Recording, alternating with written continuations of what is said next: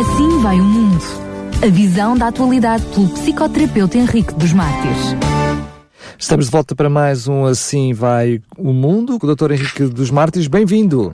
Muito obrigado, um bom dia para todos, desejo continuação de boas festas e um ano novo pleno de boas surpresas para todo o auditório da Rádio Clube de Sintra.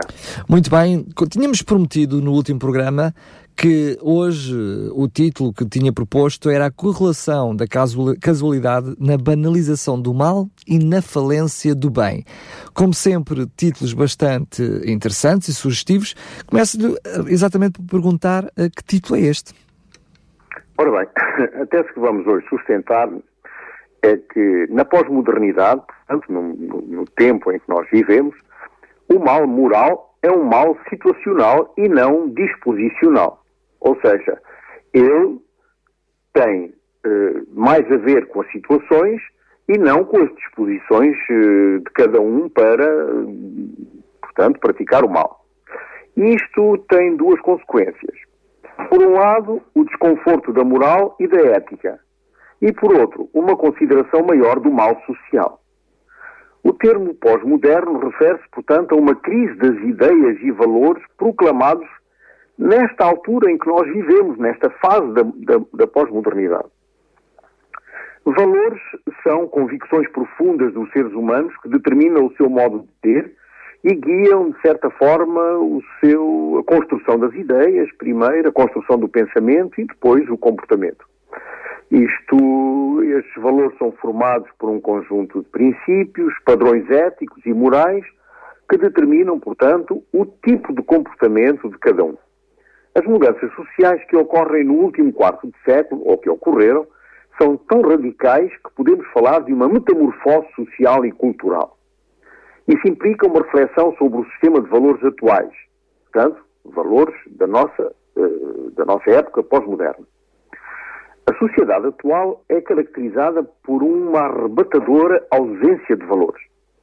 A mentira, o medo, a corrupção, a violência, o roubo, são a realidade de cada dia, sobretudo nas grandes cidades, onde isso é muito mais, eh, é muito mais eh, notável ou notado.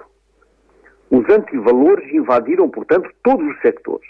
O setor da família, o setor social, o setor político, económico, cultural, espiritual e até religioso.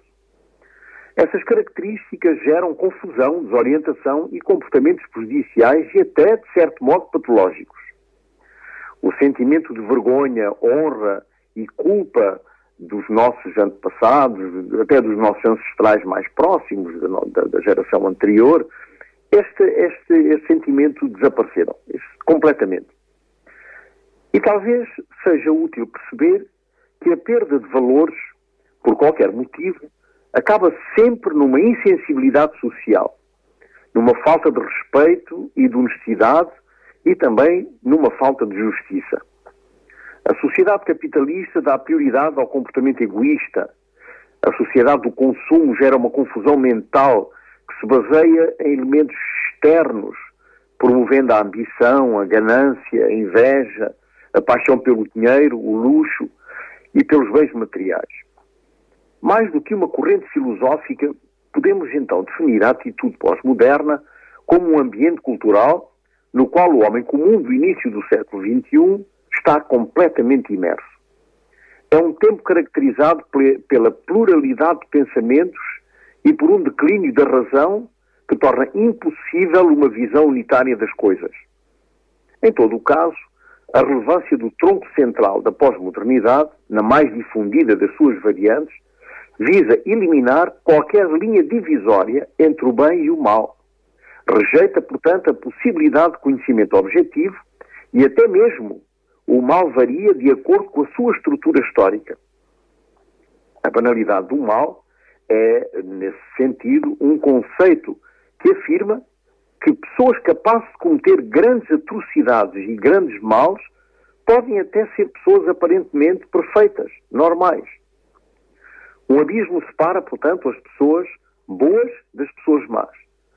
Isto torna muito fácil a convivência com o mal na modernidade, pois é criada uma lógica binária que torna o mal algo de essencial, sendo até colocado como uma entidade.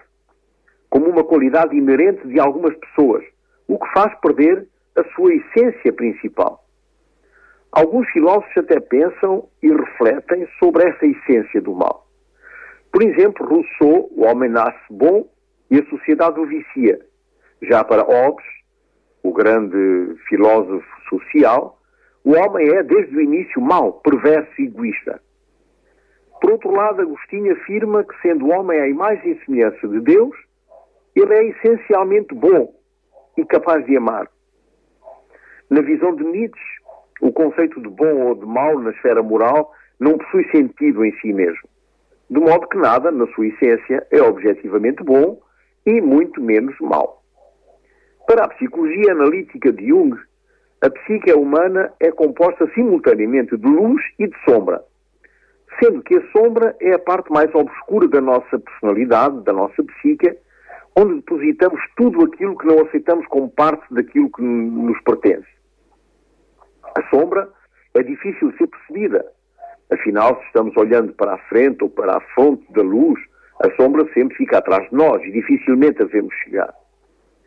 Também não a vemos se tudo está escuro à nossa volta. Mas a nossa dificuldade ou incapacidade de ver ou perceber esta sombra não significa que ela não exista. Da mesma forma, a nossa resistência em reconhecer o nosso lado mais obscuro ou o nosso lado mau não significa que ela não exista também. Temos a nossa sombra, todos nós. Temos o nosso lado mau. Portanto, e por essas diversas razões, o conceito de banalidade do mal surgiu no seu relato do julgamento e da personalidade de Adolf Eichmann, tenente-coronel das SS nazista e responsável pelas deportações que puseram fim à vida de milhões de judeus. Em 11 de abril de 1961, Adolf Eichmann o arquiteto do Holocausto, o nazista que favoreceu, proporcionou e permitiu a morte e o sofrimento atroz de milhões de pessoas, ele não se sentiu culpado ou responsável por tal horror. Considerou-se inocente. E, e foi assim que ele se declarou. Ele não tinha feito senão o seu trabalho. Nada mais. Eu não pensei, não planejei, não construí. O meu trabalho era apenas técnico de transporte. Defendeu-se ele. A respeito desta situação, Ana Arendt abalou o mundo, refletindo e fazendo o mundo refletir sobre o papel da responsabilidade individual nos atos de cada cidadão, não existindo responsabilidade coletiva ou intrínseca do mal. Eichmann relata, Ana Arendt, não respondeu às características de um monstro ou de um doente mental.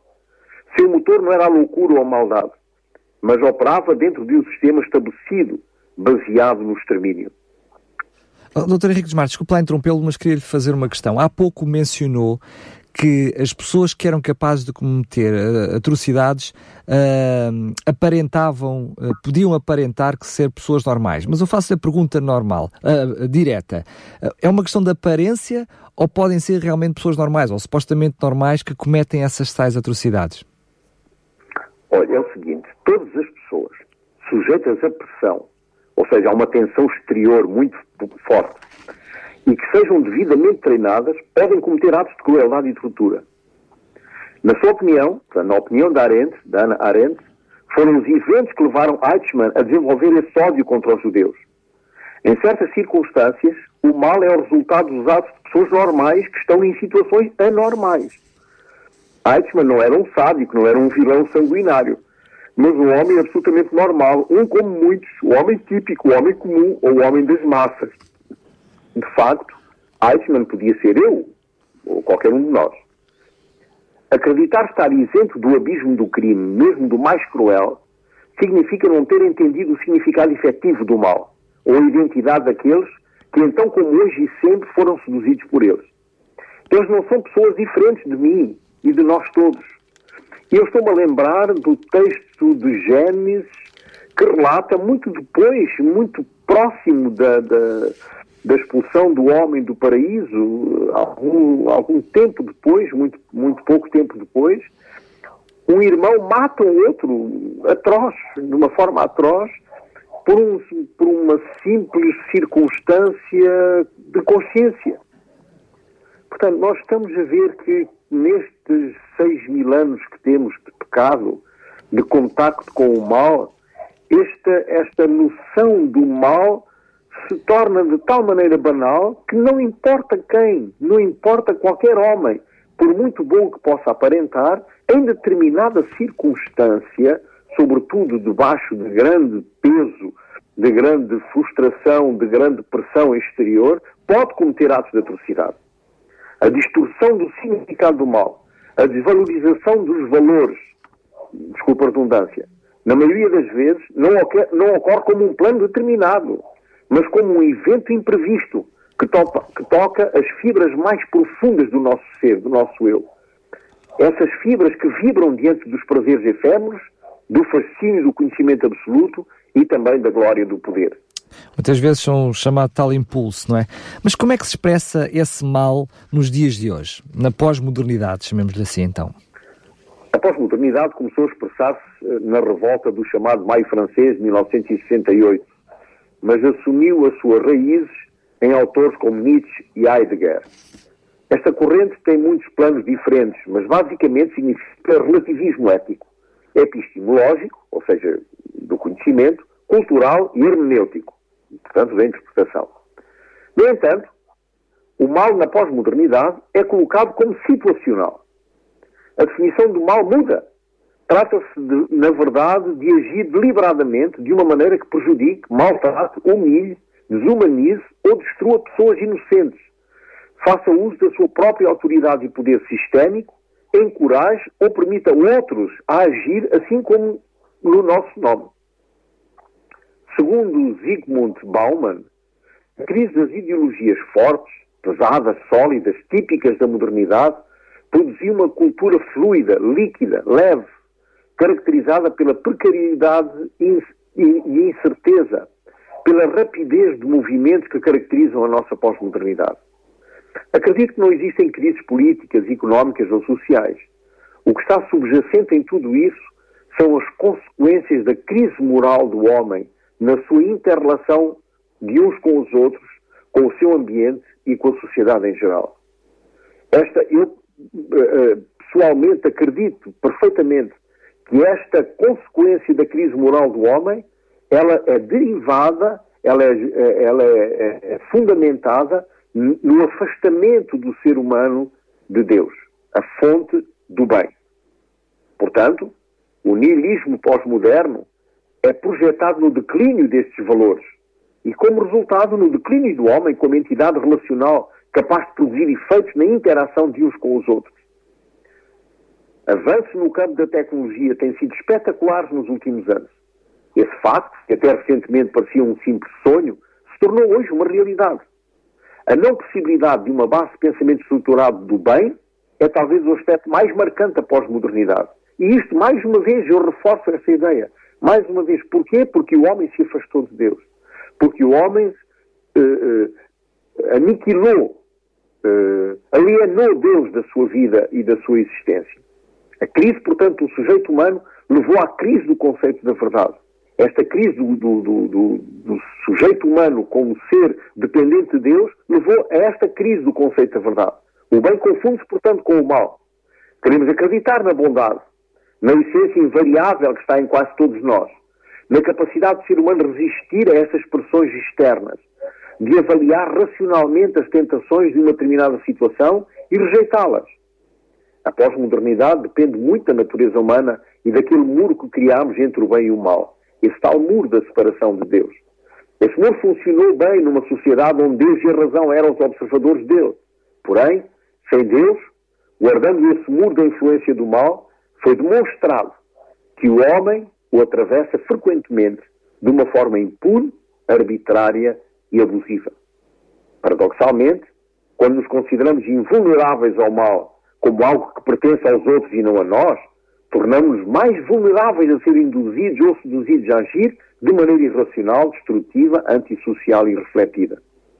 A diferença agora é que nem a religião, nem a consciência, nem a fé põem obstáculos a esta, a esta maldade, pois são conceitos que, embora permaneçam entre nós, se tornam simples clichês vazios, pouco mais do que tópicos para possibilitar uma coexistência o mais razoável possível. Todos esses processos levam o indivíduo, a pós-modernidade, a uma desindividualização, a uma desumanização, a uma passividade mórbida diante do mal, o que o leva a ser capaz de agir mal, sem os menores problemas de consciência. Poder-se-ia pensar, então, que o adeus aos fundamentos morais responde a um certo cansaço, a uma experimentada desilusão em relação aos grandes ideais do passado. Na terminologia nietzschiana, estaríamos, portanto, diante do último homem, que após a morte de Deus arrastaria o seu vazio agonizante sob um céu vazio e diante de um horizonte anihilado, tentando gestos leves de acomodação ao que existe, ciente da sua incapacidade de transcender a sua realidade decadente. A história da morte de Deus é o fim das meta-narrativas, em que o verdadeiro exibiu durante séculos todas as vicissitudes da sua fenomenologia peculiar. A esponja para apagar o horizonte é certamente o fim do próprio horizonte. Devemos, portanto, acrescentar qual foi o horizonte até agora. Isto é, o fim único, fundamento da última verdade, da única verdade capaz de salvar o mundo do mal. A verdade da existência de um Deus capaz de uh, ser uma ajuda para o homem na resistência da frustração e da tentação do mal.